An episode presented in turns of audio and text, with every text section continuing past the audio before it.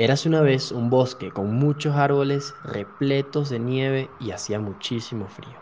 Había una pareja de ardillitas que no eran muy queridos en el bosque porque no compartían sus alimentos. Esta pareja esperaba el nacimiento de su hijita para el invierno.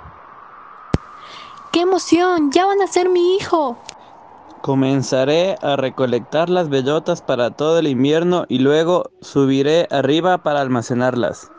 Ojalá hayan bellotas. Pasados cinco meses, los hijitos habían nacido y Papá Ardilla había recolectado suficiente comida para todo el año. Una mañana escucharon un ruido. ¿Qué es eso que suena tan fuerte?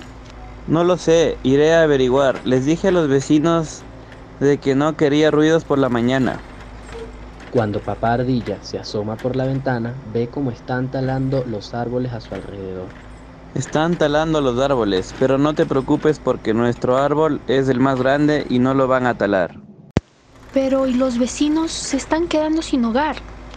En eso intervino la hijita ardilla. Mamá, papá, invitemos a los demás animales a nuestro árbol. Es el más grande y tenemos suficiente comida para ellos mientras pasa invierno. Me parece a mí que a tu papá no le va a gustar esa idea. Papá, por favor vamos a invitarlos. Es que imagina que uno de esos animales fuese yo.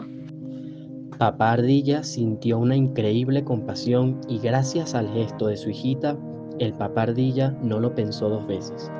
Bajó abajo del árbol y gritó. Vengan, vengan, son bienvenidos en nuestro hogar. Hay suficiente comida y espacio para todos. Luego de ese increíble gesto de compasión, los demás animales vinieron al hogar y pasaron todo el invierno en su casa.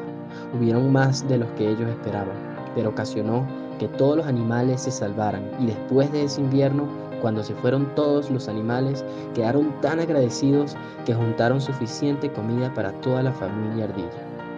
Y así, la familia ardilla se volvió la más querida del bosque.